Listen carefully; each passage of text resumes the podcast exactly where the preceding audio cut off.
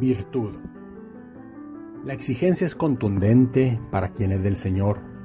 En el alma, cuerpo y mente, ser perfectos como Dios. Para lograr lo anterior a la fe hay que añadir virtud en nuestro interior, reflejándola al vivir. Como Ruth, mujer virtuosa, hay que andar en la verdad. La virtud, que es generosa, vida en nosotros dará. Lo contrario a la virtud son del mundo sus deseos. Viviendo con laxitud, pecamos y nos perdemos. Buscando lo noble y puro, lo que es justo y verdadero, la virtud guía nuestro rumbo con temor del Dios eterno.